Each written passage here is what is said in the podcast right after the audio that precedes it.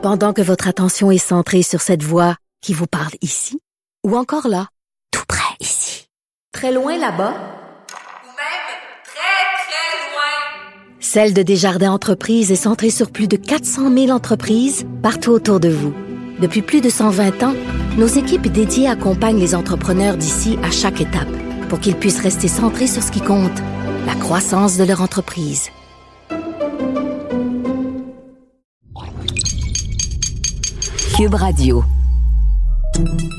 Salut, c'est Charles Tran avec l'équipe dans 5 minutes. On s'intéresse aux sciences, à l'histoire et à l'actualité. Aujourd'hui, on parle d'un sentiment très sollicité ces jours-ci, la peur.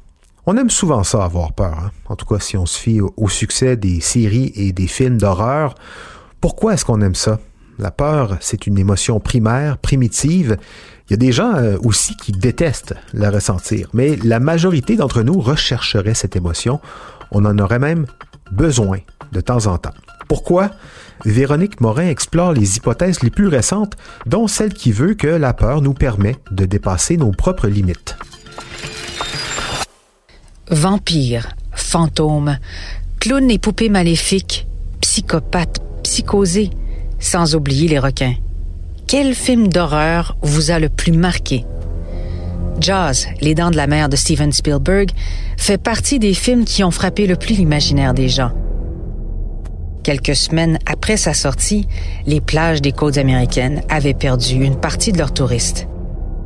Il faut dire qu'un énorme requin blanc avec plusieurs rangées de dents, des yeux noirs impénétrables, qui bougent de façon rapide et imprévisible, fait ressurgir une peur viscérale, incontrôlable, même si, en réalité, les requins attaquent rarement. Les films d'horreur viennent chercher des réactions liées à des émotions profondément ancrées en nous, comme la peur des requins, de la folie, des poupées maléfiques. Ces films font travailler notre cerveau très fort. D'abord, ils nous placent dans un état d'alerte. Et même si on sait que ce que l'on voit n'est pas vrai, qu'il s'agit de la fiction, les scènes d'horreur déclenchent des mécanismes primitifs qui remonteraient au temps des cavernes, alors que nos ancêtres devaient se battre et se défendre réellement pour leur survie. En fait, la peur serait l'émotion la plus brute, la plus ancienne notre espèce ait connue. C'est ce que soutient Mathias Clayson, directeur du Recreational Fear Lab au Danemark, un nouveau laboratoire qu'il a fondé pour mieux comprendre à quoi sert ce sentiment désagréable, mais qui attire pourtant la majorité d'entre nous. C'est que dans le domaine de la science de la peur, il reste plusieurs mystères à élucider. Entendre un bruit étrange voir quelque chose d'horrible donne le goût de courir, de déguerpir, de fuir le danger. La peur fait réagir alors que l'anxiété nous fige sur place. Cette différence est importante.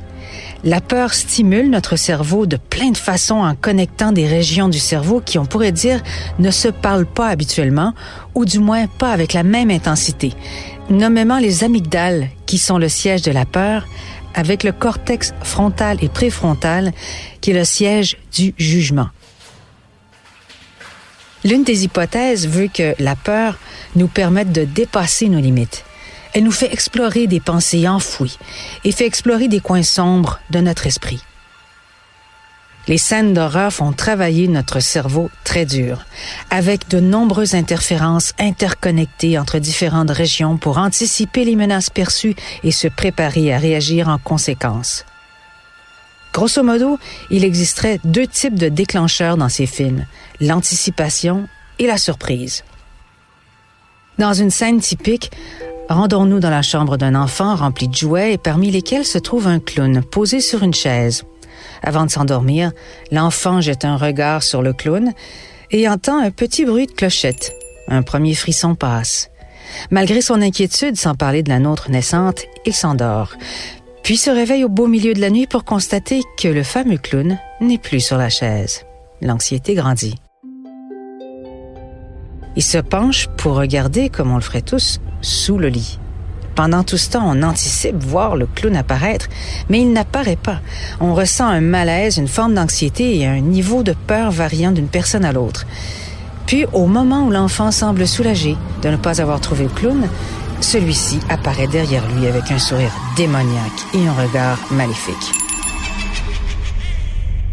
La surprise est à son comble, les systèmes de peur sont enclenchés, les amygdales du cerveau, le centre de la peur et des émotions primitives, est stimulé et un cocktail d'impulses neuronaux allume les circuits de notre cerveau.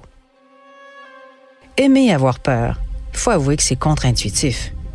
À un tel point que des chercheurs sont allés voir ce qui se passe avec un scanner d'imagerie cérébrale pour cartographier l'activité neuronale des sujets pendant qu'ils regardaient des films d'horreur. Leurs résultats sont décrits dans un article publié dans la revue Neuroimage.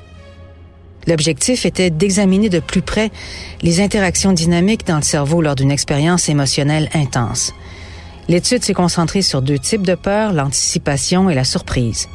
Ils ont d'abord constaté qu'il y avait des augmentations marquées de l'activité cérébrale en termes de perception visuelle et auditive.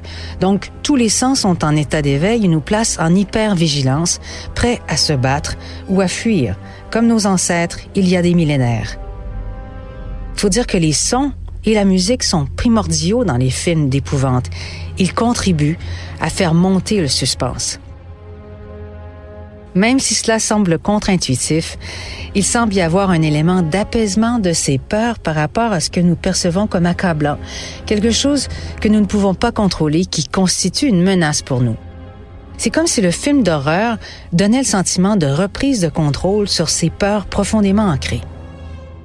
Il y aurait aussi l'effet non négligeable de créer des liens sociaux. La plupart des gens visionnent les films d'horreur en groupe, ce qui indique que le genre peut faciliter les interactions sociales.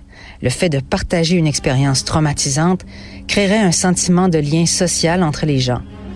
Finalement, les habitués des films d'horreur auraient une plus grande facilité à contenir leur peur face à des menaces réelles comme la pandémie dans laquelle nous nous trouvons. Peut-être. Pour ma part, euh, j'ai ça, avoir peur, surtout avec les films d'horreur. Jamais compris l'intérêt. Mais bon, si c'est pour aider à gérer les angoisses, pourquoi pas une fois de temps en temps? Au moins, ça aura euh, une certaine utilité. Merci, Véronique Morin. C'était en cinq minutes.